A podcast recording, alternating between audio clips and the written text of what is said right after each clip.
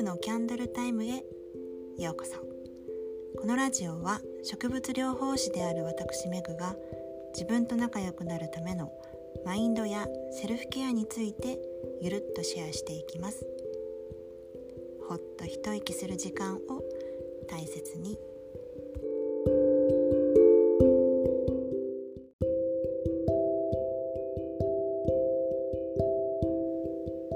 皆さんこんばんは。ご機嫌はいかがでしょうか？はい、えーと、今日は自分の個性に寄り添おうっていうお話をしたいと思います。先日ねジェーン・バーキンさんが76歳かな？でお亡くなりになられたっていうニュースがあったので、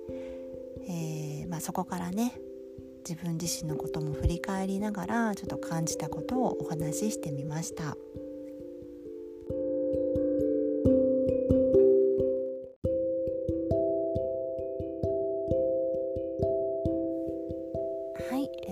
私は10代の頃におしゃれな人が紹介する映画特集みたいなそういうのを雑誌で見て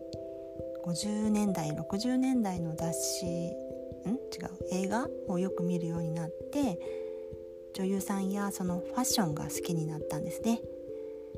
で、まあ、自分からしたらレトロな世界だけどそれがとても新鮮に思えてすごく好きでした。でその中でもやっぱりダントツで夢中になっていたのはオードリー・ヘップバーンです。でバレエシューズが好きで今でもよく履くんですけど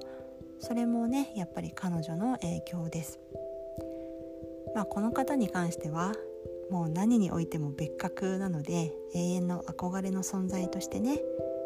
そっと置いておきたいと思います。で、うん、高校生の頃は勝手に仕上がれ」っていう映画に出てくるジーン・セバーグの、まあ、彼女のベリーショートに憧れてそれを真似してやってみたり、まあ、そこから美容室でのヘアモデルをお願いされてイベントに参加するようになっていったりその後もファッションを学ぶ学校でね大きなショーに毎年参加したりとかこうスポットライトを浴びて自分を表現していくっていう体験をまあその頃にねいろいろとする機会に恵まれました。で未知なことにこう楽しいって思える反面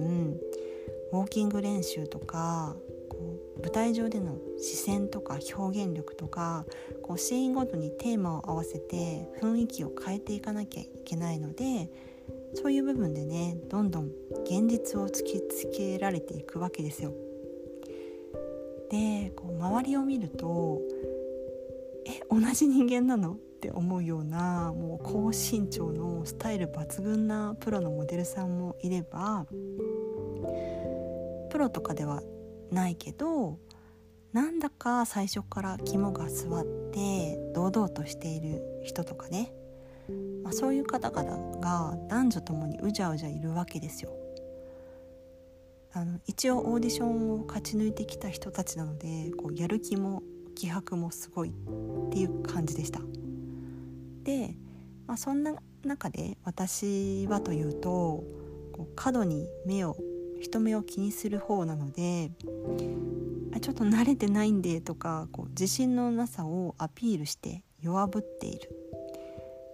で、まあ、この弱ぶることで得られるメリットっていうのをね自ら取りに行っていたわけですよ。そう今ならそうだったんだなっていうのが分かります。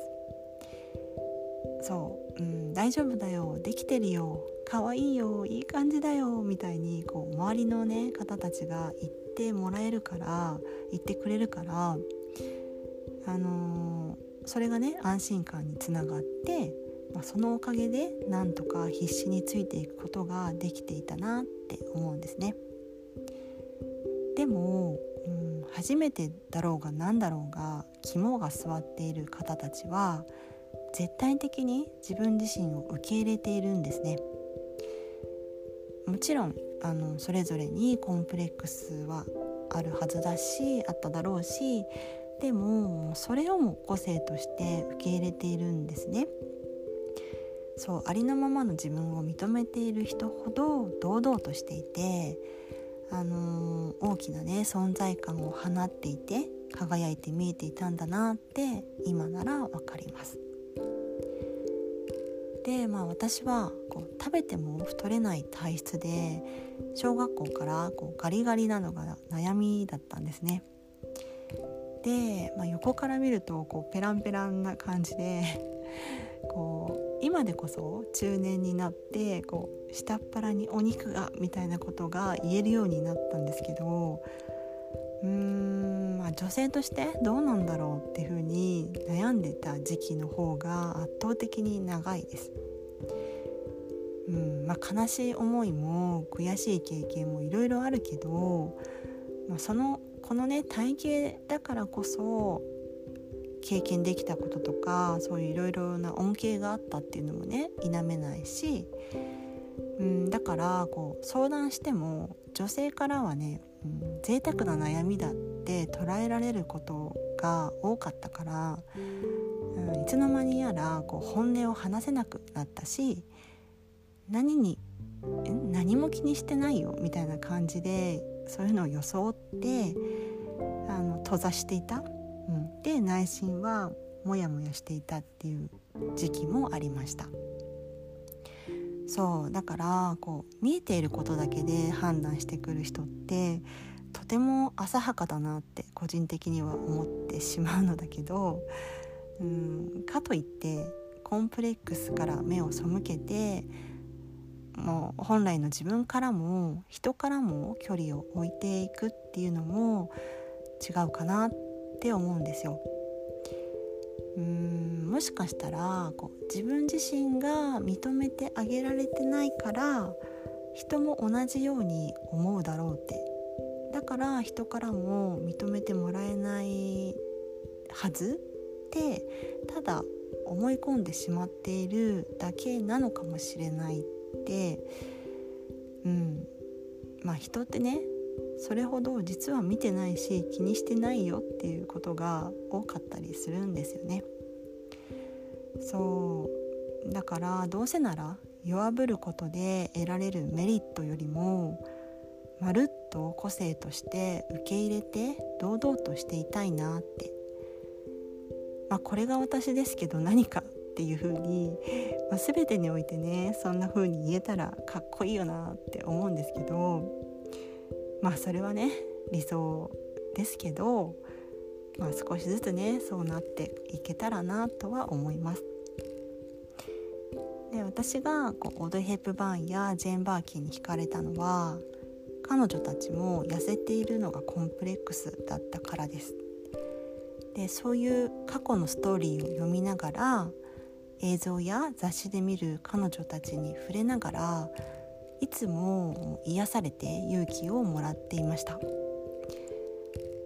自身のコンプレックスを受け入れた上で体型を生かしたおしゃれを楽しんでいるっていうのが伝わってくるしうーん自分自身を貫く強さ、うん、そこへの許可力で自然体の美しさだったりもう圧倒的な唯一無二感めちゃくちゃかっこいいなって思っていつもね見ていましたでジェーン・バーキンはうん世間ではエルメスのバーキンのイメージが強いかもしれないんですけど私の中では、うん、ファッション雑誌で見た彼女の若かりし頃のカゴバッグ姿こうデニムの時もドレスの時もあの黒いね冬のコートの時もいつもカゴバッグなんですよ。で状況やシーズンに問わず好きなものを持っているっていう姿にねなんて自分がある人なんだろうってかっこいいなと思ってあのよく真似してました。